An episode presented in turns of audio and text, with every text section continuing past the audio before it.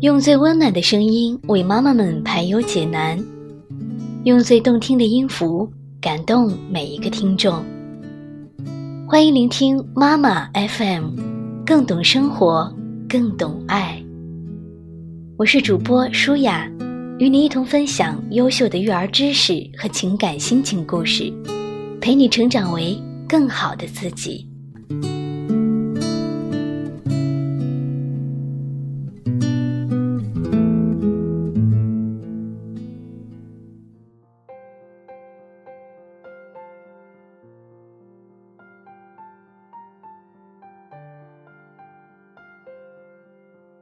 各位好，欢迎聆听妈妈 FM，更懂生活，更懂爱。我是主播舒雅，今天跟你分享的节目文章来源于 C C 爸妈。如果你当初看远一点，孩子就不必那么辛苦。养孩子从来没有顺其自然，只是你的未雨绸缪，让孩子觉得一切只是水到渠成。周末带 C C 游玩，其中一段行程是坐船游峡谷。船刚开动，有个五岁左右的孩子就大喊太冷，因为他的妈妈没有想到会这么冷，所以没给他带长袖的衣服。孩子一直哭闹，终于闹得妈妈失去了耐心。你怎么这么娇气？男子汉就不能坚持一下吗？现在的情况就是没有衣服，哭闹有什么用？瞧，说到最后又成了孩子的不是。明明是因为你出发之前没有把当地的天气以及出游的行程考虑周全，才让孩子陷入了眼前被冻着的焦虑啊！因为父母从无远虑，所以孩子才总有近忧。三岁前你觉得孩子二十四小时有人看管，所以作息不那么重要，想玩玩，想吃吃，睡觉没规律，饮食没规律。如今一上幼儿园，一切都乱了。孩子该早起的时候醒不了，该午睡的时候睡不着，老是头疼，孩子辛苦，你最初的耐心最终也会化作怨气。为什么别的小朋友很快就能适应，唯独你的孩子不乖不配合？你却没有想过，因为你不曾早早培养孩子适应幼儿园的作息啊！你以为只要把他放进去，他就能够自动适应，当然他最后也一定会适应。但是如果当初你考虑的多一点点，孩子就不必那么辛苦。两岁的时候带孩子出门，发现他非常不配合，总是让你丢人，行为一点也不得体。你觉得还是把他留在家中更好，等懂事了再带出去吧，毕竟家人能包容他的一切。从此亲朋聚会、出门旅游，你都不准备带孩子。有一天，你觉得他足够大了，但是带出去依然让你失望了。孩子要么怕生，表现扭扭捏捏；要么天不怕地不怕，公共场合撒泼打滚。因为你从未远虑过，好的教养不是长到一定年纪自然就有的。所谓的言行举止大方得体，都是从小到大在不同的社交场合与形形色色的人交往中一次次洗练出来的。你之前不给他锻炼的机会，日后就要靠他自己在一次次碰壁中慢慢学习何为得体。孩子小的时候，你信奉快乐教育，发誓要给孩子最自由、最没压力的三年，所以连最基本的亲子阅读也不引导。孩子不爱绘本没关系，等大一点就好了。再大一些，他依然不爱绘本，不爱学习。朋友聚会，其他孩子满口《三字经》，讲故事一气呵成。自己的孩子只会学习动画片里大喊“怪兽变身”，成绩永远排在末位。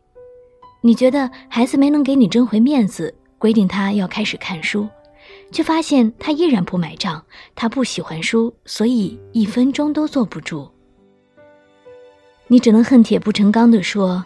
谁让人家遇上一个天生爱学习的好孩子呢？因为你不曾远虑过亲子阅读这个基础，如果打得好，对孩子今后的人生和学习有多么重要。没有生下来就爱书的孩子，但是也几乎没有在父母的耐心引导下依然不喜欢故事的孩子。唯一的可能就是你太早太快放弃了培养。人家的孩子高中时候就有自己的想法，今后读什么专业，就业选哪个方向。你的孩子想想这个也没意思，那个也不喜欢，上了大学还当一天和尚敲一天钟，终日浑浑噩噩。你羡慕人家的孩子为什么那么有思想，对人生那么有规划，却没有想过你从不曾在孩子还未定型的时候给他展示过这个世界的丰富性。让他对自己的人生有所期待，也不曾在他确定目标之后助他一臂之力，帮他离梦想更近一些。你唯一做的就是等待，等待他自动长大，自动功成名就。儿子到了适婚的年纪，性格内秀，一直没有合适的对象，你总说不着急，结婚要看缘分的，得慢慢碰，强扭的瓜不甜。转眼间，相亲对象还没见过几个，就从适婚变成了大龄，全家人都开始着急。刚好年初，隔壁家老李跟你同岁的儿子却娶上了媳妇儿，他家儿子以及他家条件都不如你，为什么儿媳妇儿还不错呢？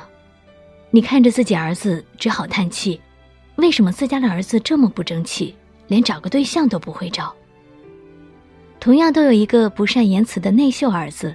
老李天天混迹广场舞大妈群，提上些小点心，日日动员身边所有的人帮他儿子介绍对象。介绍的人多了，还真遇上一个各方面都非常匹配的。因为你不曾远虑过，在这个男女比例严重失调的今天，女孩资源多么抢手，只守株待兔，依靠传说中的缘分，那可能真的需要再等等。